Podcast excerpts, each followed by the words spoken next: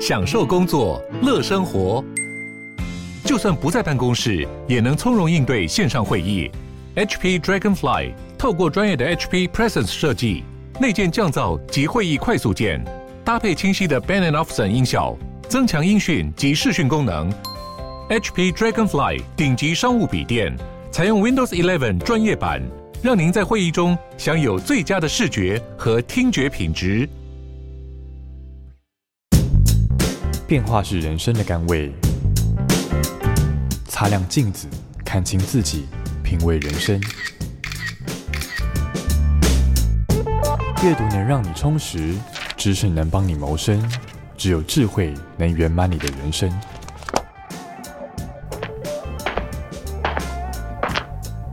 周末练金术。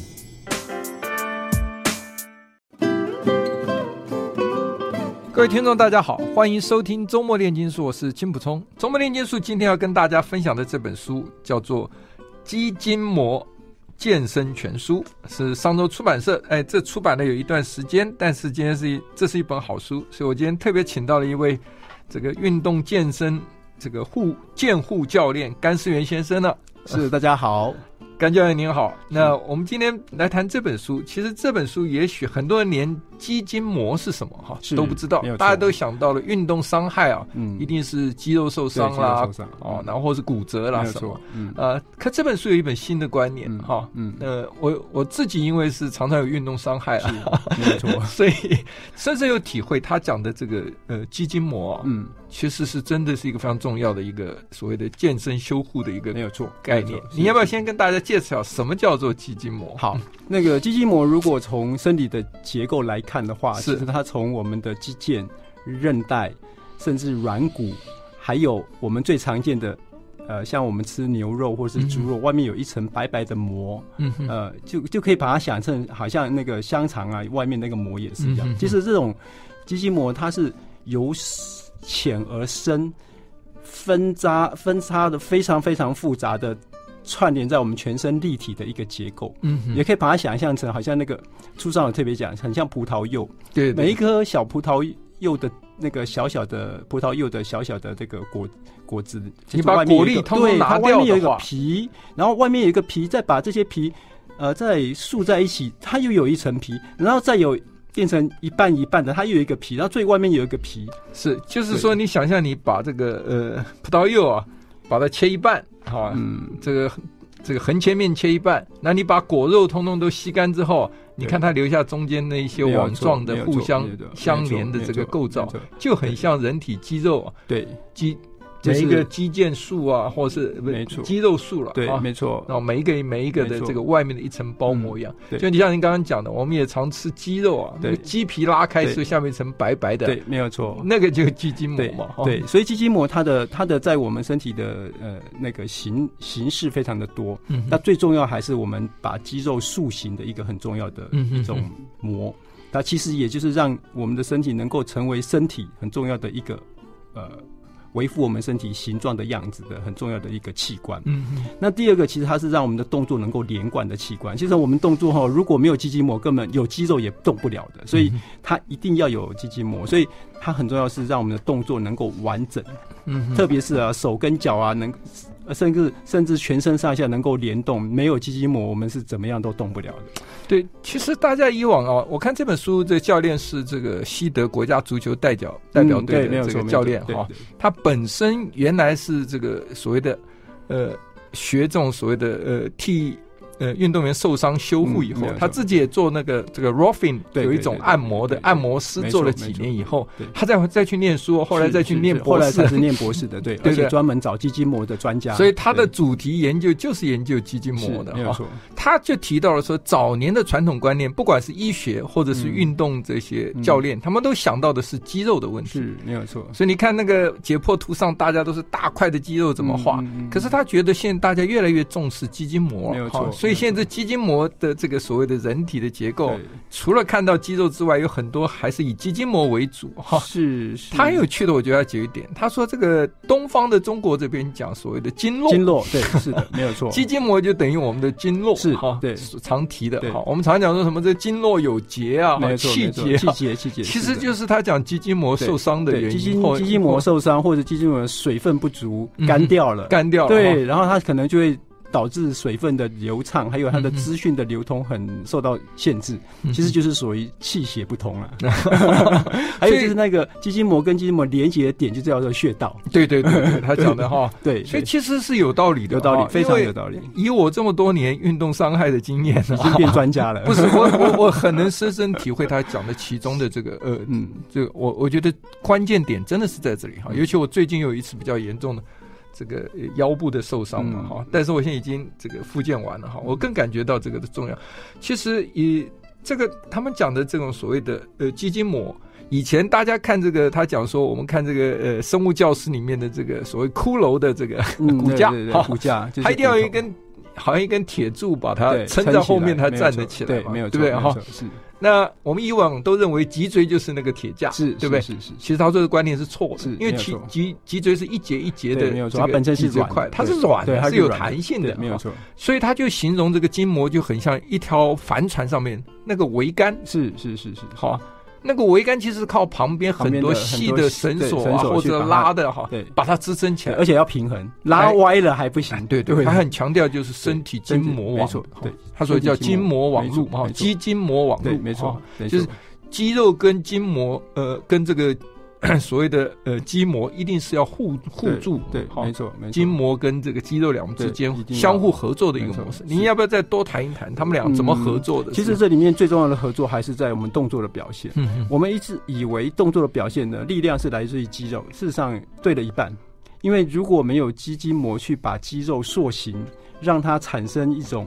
能够动作的模式的话，其实是肌肉本身是无法动的。嗯，然后第二个呢，其实肌筋膜它还有一个很重要的，它跟神经是联动的。嗯，我们传统讲的肌肉神经系统，就是控控制我们的身体动作，所有的运动都需要透过 neuromuscular system，就是肌肉神经系统。那它的讯号怎么给？是肌从肌筋膜来的。嗯，我们过去以为说，那明明我们神经不是就是从大脑来不，没有肌筋膜。给资讯在大脑，或是透过脊椎反射动作，我们大脑是不知道我们身体发生什么事情。所以肌筋膜它实际上是一个大脑的情报系统，它是立体的，而且串在我们身体几乎所有组织，不管是内脏、表皮、骨骼、肌肉，它都知道，而且还包括我们的脑内的脑膜，它都知道。所以我们没有肌筋膜，我们是无法活动，甚至连活着都有问题。嗯，所以。就像您刚刚最早形容的哈，它是包在外面一层。我我看有一些人把它形容成就像我们人穿紧紧身衣一样，对，那是是外层的，它就还有深层的。对，所以我们的激素啊，有小的激素，有大块的激素嘛哈。所以每一块激素都外面都有一层，像都有一层紧身衣一样。而且刚刚用这个又又串在外面的，所以它深浅都是互相绵密。所以你刚刚那个呃用的这个葡萄柚的这个形成的话，嗯，好，葡萄柚形成的。构造来看的话，就可能是可以了解它。就是你把果肉都挤掉的时候，那里面还是那个网膜彼此都在。我们的白白的那一层不能吃的那一层。而且而且还有一个很重要的，我们过去想说那个运动的肌肉神经系统，其实还有一个很重要，就是自律神经系统。嗯，就是自动控制我们的体温、排汗、心跳，甚至我们对呃动作的一些。不需要透过大脑控制这些神经反射，它就要透过自律神经。自律神经的控制怎么来？要透过肌筋膜。对，因为早年都认为它好像没有这种所谓感受器，没有感觉 器官，哈，没有接收器，没有发射器，哈。其实它。照这本书，他们现在最新的医学研究里面，就是说筋膜它本身其实在它的细胞里面，嗯，它是有这个接收器的，好，它是全身最大的，而且它可以传讯息给大脑，对，是是，好，所以它是一个协调的工作，哈，所以很多身体的疼痛搞不好都是因为肌筋膜本身出了一些问题，肌筋膜出问题。好是什么样一个状况？嗯、好，您可不可以跟大家说明一下，他要怎么怎么样能够来来这个治疗这个肌筋膜？我们都可以慢慢谈。是。嗯我先举一个例子好了，我们一般人会有一个习一个经验，就是说我今天平常不运动，就我动了一下，当天没事，可是经过二十四小时或者四八小时，哇，那个更痛。嗯哼，应该叫做这叫做递延式酸痛。嗯，我们过去都会认为。最早啦，是以为觉得乳酸堆积啊，让我们的身体排代谢不够。其实那已经被证明是错的，因为乳酸三十分钟、四十分钟内就代谢掉，就就代谢掉。所以它大家每次以前跟你讲，对，没有我的乳酸堆积要把它推掉，不用你三十分钟、四十分钟它自动代谢掉。嗯、第二个，后来我们就新的理论说，哎、欸，那是肌纤维断裂，嗯，哦，让我们的身体需要修复肌肉受伤的意思。但是其实现在也无法证明，但是确定一件事情。肌筋膜的确会在我们比较高强度或是不习惯运动的动作呢，会产生变化。它还不敢说是受伤，产生变化就是它被刺激了，它需要重新适应一个外面的张力，所以它产生一些变化。它的变化有几种？对不起，一种变化呢，就是它要刺激产生更多的蛋白质纤维，嗯哼，增加我们的肌肉量了。嗯，第二个呢，它必须要强化它的肌筋膜本身的韧性，所以它会让我们的。胶原蛋白啊、弹力蛋白等等再增加，让我们的肌纤维变得更强壮。所以，其实所谓的递延式酸痛不是从肌肉来的。已经被证明它是从肌筋膜来的，肌筋膜来。但是人随着年纪老化，哈，这个最大的问题就是肌筋膜开始会对这个水分越来越缺乏，就变干哈。对，所以你看很多呃老先生老太太，如果这个稍微腰酸背痛，他们就觉得呃不知道问题在哪里。其实现在很多医学都指向说，是因为你的肌筋膜开始老化，你没有去伸展它。事实上是，你没有去锻炼它，没有错，你去你去让它伸展，去锻炼它的时候。你就不但是身形可以维持，你的比较挺直，是是是是，而且你的就是你的身材会维维持的不会呃这个变形，对，然后你的行动会比较灵敏哈，所以这个对于年纪大的人，其实我看他书里介绍的一些肌筋膜的运动，其实都是蛮缓和的，没有错，不像不像我们在学。有一些比较瑜伽要求强度很高啊，或健身房要求的这些哈，所以它是比较缓和，是是是，它是在让你去伸展你全身的肌筋膜。其实肌筋膜是全身，其实它讲是一个最大的一个，对全身的最大的感觉器官，感觉器官哈，不是你想象只有几根筋而已啊，从头到脚都有的，它甚至比我们的皮肤还要更大。对对。对，所以我们讲的什么阿基里斯腱啊，所谓肌腱啊。好，我们常讲的筋啊，这些其实都是都是属于所谓的，他们叫这个结缔组织，也就是肌筋膜的意思嘛。对，没有错，没有错。那怎么怎么样去锻炼它呢？我们休息一下，待会儿回来请甘教练跟我们继续谈，就是说这个怎么样来保健我们自己的身体，尤其对于这个比较年长的这个呃，随着年岁啊，这个肌筋膜开始越来越硬化或者是干掉 哈，要怎么样来呃保养自己？我们休息一下。I like I like radio 欢迎回到周末炼金术。我们今天跟甘思源教练一起在谈一本有关于肌筋膜的书。好，这本书是上周出版的，好，叫做《肌筋膜健身全书》。好，那呃，刚刚跟甘教练谈到，就是说，其实肌筋膜这个观念啊，其实是还算一个呃，没有被完全大家体认它重要性的一个，是这个所谓的保养自己身体，尤其是治疗全身疼痛、酸痛啊，哈，应该的。呃，更认识自己的肌筋膜的构造的一本很好的一个介绍书哈。呃，刚才您要再谈一谈，就是说这个肌筋膜，呃，要怎么样呃去让它这个呃发挥它该有的功能？嗯、如果出了问题，应该要怎么样来处理？好，如果要要谈这个题目，先要知道它的功能是什么。它最主要功能就是塑形，让我们的身体有形状。嗯、第二个就是动作控制，让我们动作顺畅。嗯第三个呢，就是要让我们的讯息能够传递。嗯哼。第四个呢，就是要让我们的养分能够传到全身上下。所以的信息传递就是你有疼痛的感觉，没错，疼痛的感觉，或者有压力，或对温度，嗯，甚至情绪的起伏，嗯哼，它都必须要能够传递。然后大脑有一些想要传递出来给肌肉去运作的，也要透过肌筋膜。那所谓的呃。养分的意思就是说，其实你的肌肉修复有时候也是要透过肌筋膜来传递一些养分嘛。呃，这边可以稍微讲一下，呃，它供应养分呢，其中个很特别的地方啊，大家可能有兴趣，因为它这个有一个叫做纤维母细胞，是在肌筋膜里头哦。它的母细胞这个概念是什么？就是当当我们的运动呃达到一个强度，或是是被刺激的时候，这个母细胞它专门分泌两种东西，叫 collagen 跟那个嗯胶原蛋白，哎对，胶原蛋白跟弹力蛋白这两个。嗯、哼哼那胶原蛋白跟弹力蛋白呢，是我们的肌肉的必须的这个内容物，而且呢是让我们的肌肉能够长得健康又强壮，很重要。嗯、哼哼但是它的分泌啊，它的刺激啊，却不是肌肉本身而已哦，它还要从肌筋膜来。所以，其实肌筋膜健不健康，表示说它供应我们的蛋白质啊，或是我们的水分呢，很重要。嗯哼，所以为了要达到我我们刚刚提到那个四个功能，就是要身体塑形、动作模式正常，还要传递讯息，而且要提供养分的话，那我们就要分别有不同的动作来做。所以肌筋膜它还有一个很重要的功能，就等于是新陈代谢里面很重要的一个元素。是是是是是是。因为很多的免疫细胞啊，还有这个血管里面的神经等等的哈，淋巴等等，都是要透过这个这个所谓的呃肌筋膜哦，来进行这个养分跟水分的这个交换。没有错，没错。所以它是一个新陈代谢里面很重要的一个。所以如果我们没有活化它，或是它变成太干了，嗯，也就是说。就好像我们的下水道啊，就是一直淤积了，然后那种很多那种废弃物没办法排掉，然后那个下水道水都是脏的，那我们身体也健康不了。这个城市也是一样，所以怎么去活化它？其实一个很重要的是按摩。嗯嗯嗯，就是按摩是一个非常重要，对身体健康至极为重要的一个一一个功课啊，大家应该要天天做。它其实的按摩，它就是我他们讲的徒手治疗。徒手治疗，对。那大家现在很流行啊，去按摩啊，很多台湾有很多按摩这个很方便的地方啊。但是其实。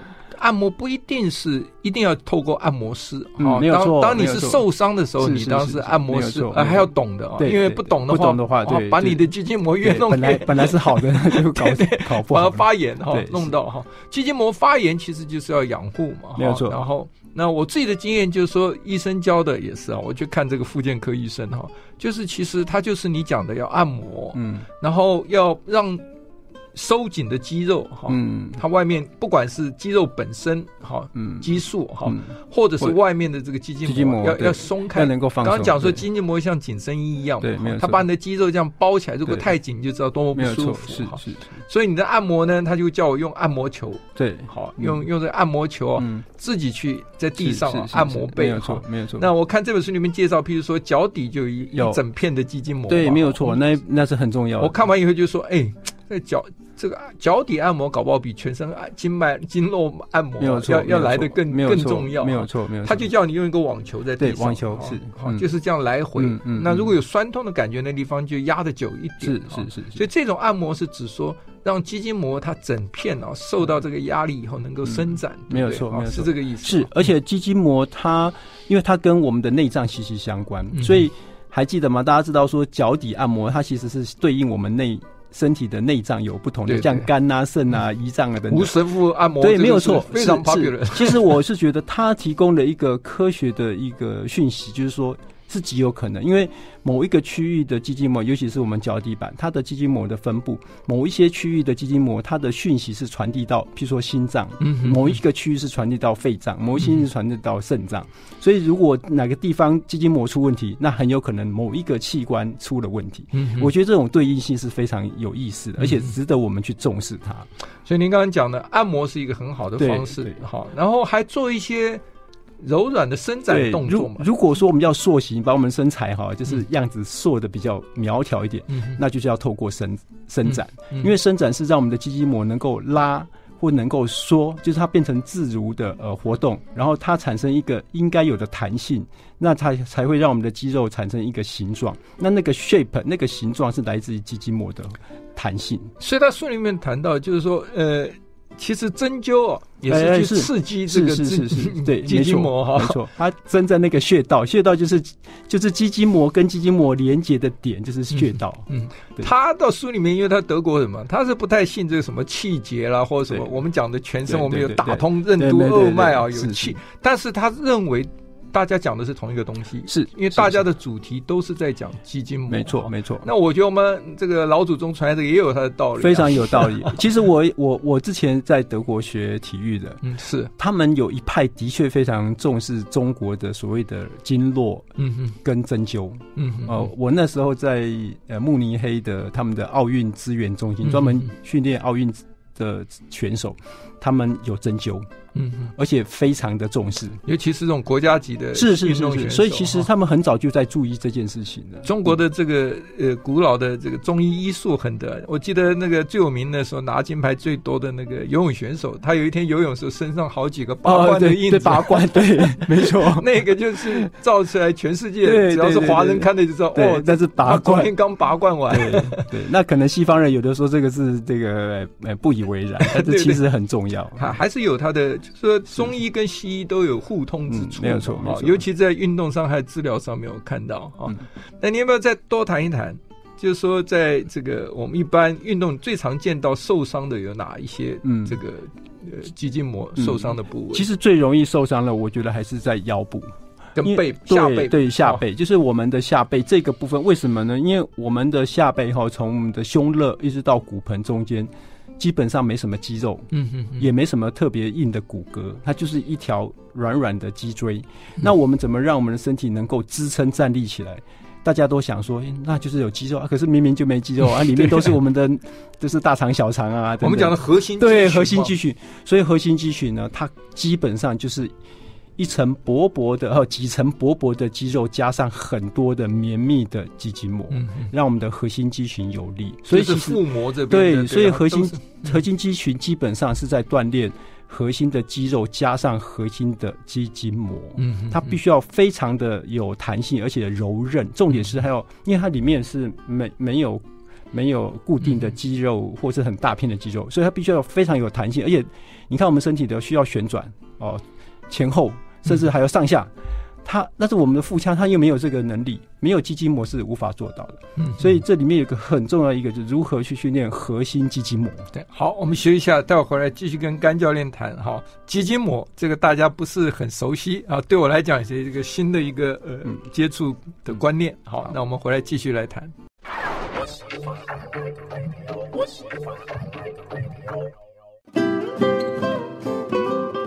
欢迎回到周末炼金术。我们今天是跟甘石原教练在谈这个上周出版的这本书，是谈基金模健身全书。好，那我们刚刚讲基金模是一个其实还没有被广泛接受的一个所谓的呃，怎么样来。呃，健身或是呃修复自己身体伤痛的一个很重要的一个观念是没有错。那刚才我们刚刚谈到，就是说，其实我们的核心肌群，嗯，大家把核心肌群想成肌肉就错了，错，是它不是肌肉。对，那人家有人说，哎，那有六块肌啊，对，还有人鱼线 呐，那些不都是肌肉吗？你要跟大家解释一下？没有错，我们之所以有六块肌啊，八块，有的是八块了哈，看得比较明显，那有的是人鱼线，能够看到这些线的。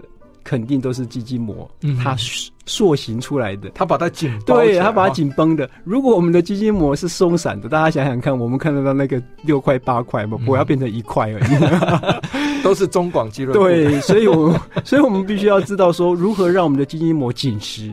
然后让我们的肌筋膜呢有弹性，还有肌筋膜保有水分，嗯哼，这样我们的腹肌才有可能真的被塑造成六块肌、八块肌跟所谓的这个人鱼线。那年长者有没有可能？有，只要把肌筋膜练好，肌肉会跟着健康的。对，嗯，所以不要反过来，不是练肌肉。这个我当然没有六块也八块了哈，但是我在开始练瑜伽，然后不断的体会到，就是说，当你把核心肌群哈，嗯，大家刚刚讲核心肌群其实不是肌肉，嗯，其实是很多是由这个没有错，和从是有一些肌肉跟肌筋膜对合作而成协同。我做完以后，我的中广俱乐部真的是非常有改善啊，然后居然还有这么老了还有线条出现啊，那就已经 没有了。有线条并不表示漂亮的线条，只是不是圆的一块而已。是是是。不不管怎么样，自己感觉身体比较灵活。嗯嗯嗯嗯。好，其实基金膜强强调一个观念，除了您刚刚讲的身形，对身形，就是最主要它会让你这个。行动灵活，你你蹲下站起来或手的挥动，哈，是是是，对不对？哈，那它里面特别讲到有一些专门练身的，没有错，练得过头的就变成所谓的肌肉型，对，没有错，对对。哦，他的肌肉非常强健，对，但他的肌筋膜不健康，对，受限了。所以其实你要不要谈谈这一点？我觉得因为现在大家去健身院练猛男的这个青 青年朋友很多，这我这 实在是希望大家能够稍微调整一下。其实猛男很好了，但是如果能够健康又有弹性，然后又动作很敏锐的猛男，不是更好吗？是。那我在想，就是有一个很重要的动作叫做弹震。嗯，对，它里面特别讲对弹震。这个叫做 elasticity 啊，也就是说，我们身体需要不是有力量，它需要有一个弹震的力量，就好像我们今天要把橡皮筋打出去。之所以橡皮筋能够飞得很快又有力量，它是因为有弹震的力量。是，那我们肌肉本身的弹震力量并不强，基本上没有。嗯，它是要透过肌筋膜。对，嗯，你这个书里面画了一个非常好的图。嗯，在肌肉的后端就有一个像弹簧的，是没有，那就是我们的肌腱。对，没错，没错，没错。那个弹簧要压下去。它回弹的力量像弹弓一样，没有错，没有错，要这样子哈。对，所以它里面觉得，你看羚羊可以跳到对两三公尺高，对，对，它完全是靠它肌腱力量，没有，不会靠它大块肌肉力量，没有错，它大块肌肉没有办法跳起来，对对。那它的这个灵灵敏度就来自于它的肌腱，没错，那肌腱就是肌筋膜的意思。是是，所以这边我提供一个健身的爱好者一个讯息，就是说，当你想要把肌肉练大块的时候。呃、uh,，it's it's good，但是呢，你必须要加上一件事，让你的肌筋膜变得很灵活。那就是你在所谓的增加你的重量的时候呢，最后你把你的重量减轻一半，甚至三分之一，然后用弹震式的多做几次，次数多一点。嗯、那这种弹震式的训练的方式呢，可以让你的肌筋膜变得更健康，而且更具弹性，不会只是让肌肉变大，而且呢，你会发现呢，动作会敏锐、敏锐度、敏捷度都比以前更好。是我们甘教练这个有三十年的这个国家教练经验了哈，所以对这个运动的这个呃所谓的原理跟怎么样来发挥你的潜力啊，有有很这个好的经验。好，不敢说了，就是学习很多啦。他说三十年经验，我现在看他坐在我对面啊，实在不像三十年经验啊，因为看起来非常年轻。好，谢谢谢谢。然后这个这个显然肌筋膜练得很好，而且这个一切都都非常挺拔。好，谢谢。而且有猛男的肌肉，好，所以肌肉跟肌筋膜两个是合作的模式，不是互相排斥的。这个哈，而且训练的时候也要知道。各自还有不同训练的动作，嗯嗯，呃，不是说我训练肌肉就一定会训练到肌筋膜，嗯，所以我们必须要分开想一下它们，嗯，然后再把它们组合起来。对，也就是说，肌筋膜有肌筋膜特别的训练的动作，嗯，尤其是弹震，就是我们所谓的弹震式的一些训练啊，跳啊，这个其实这个就是你你注意看，不管是瑜伽或者是这到健身房的时候，你看到有一些教练要求他训练的人从。地上跳到上面，对对，再跳下来，没有错，没有错。跳上跳下，它有几块板子垫起来嘛，哦，或者瑜伽垫它垫起来，哈，瑜伽砖块，嗯，大块的瑜伽椅啊，或者什么，还有你跳上跳下，嗯，那我在美国有时候去健身房就看到那些教练指挥他们，哦，其实就是。跳上跳下的动作就是您刚刚讲的，没有错，在训练他的弹震力。对，弹震力，弹震力其实对我们，我们过去会说弹震力在训练我们动作敏捷，呃，对的一半，其实它是在训练我们的肌筋膜的活力，肌筋膜的力量，还有肌筋膜它本身的弹性。嗯。呃，这个动作一般来讲，在健身房如果练肌肉都会。不太练，因为他们都希望动作慢才能够吃到力量，动作只要快就吃不到力量，肌肉就不会变大。嗯嗯，然后我觉得很可惜，如果能够加上弹震的训练会更好。嗯嗯，像这本书的作者他自己讲，他本身哦，他现在又要教学，要做研究，又要写书哈哈，但是他每天这个工作完回家的时候，他就到他们的公园。我看那个照片上，德国的公园有很多帮助这个年长的人哈去做这种。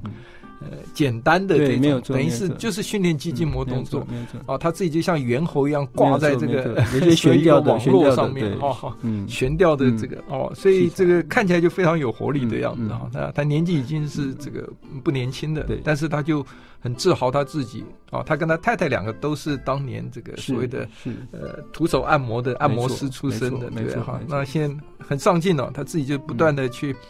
拜师求艺啊，然后找找老师，然后练到博士哈，然后现在变成他的专门研究领域，他写的这本书哈。嗯，我觉得是 Life 这个博士啊，就写这本书的那个作者作者，对他就是一个。实物跟理论结合的，对，因为它本身光是在在这个 Rolfing 这个按摩这个治疗啊，那那个是德国的一派嘛，也是这个修复运动伤害一派哈，不是一般的按摩院，他也工作了差不多有四年，我看哈，所以他这个是您讲的，完全是实物跟学术，这是一个非常非常好的，而且他把把这本书写的。深入浅出，一般人都可以读得懂。我真的是大力推推荐呐、虽然已经是四年前出版的，应该还买得到啦。对 嗯、好，我们休息一下，回来再继续跟甘教练来谈这个基金膜怎么来这个训练它。好。I like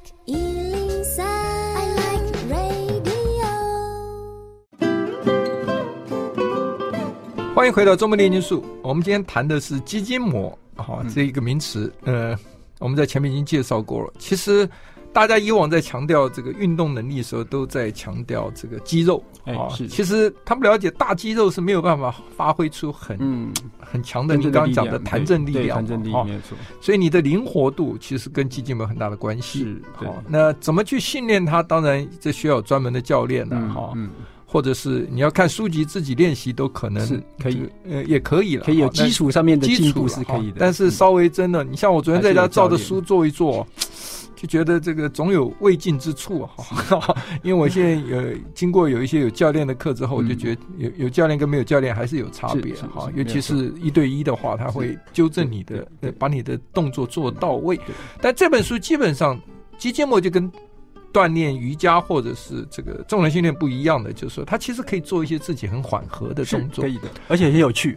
而且就像您刚刚在私下提到，就是他对于免疫力啊，嗯，这个增强有很大的功用。您不要谈一谈？好啊，好啊。其实肌筋膜它控制的不只是肌肉神经系统，它也控制了自律神经系统跟我们的免疫系统。嗯，这很特别，因为自律神经呢，在我们的认知里头，它是没有办法控制，因为它是我们身体自己决定的。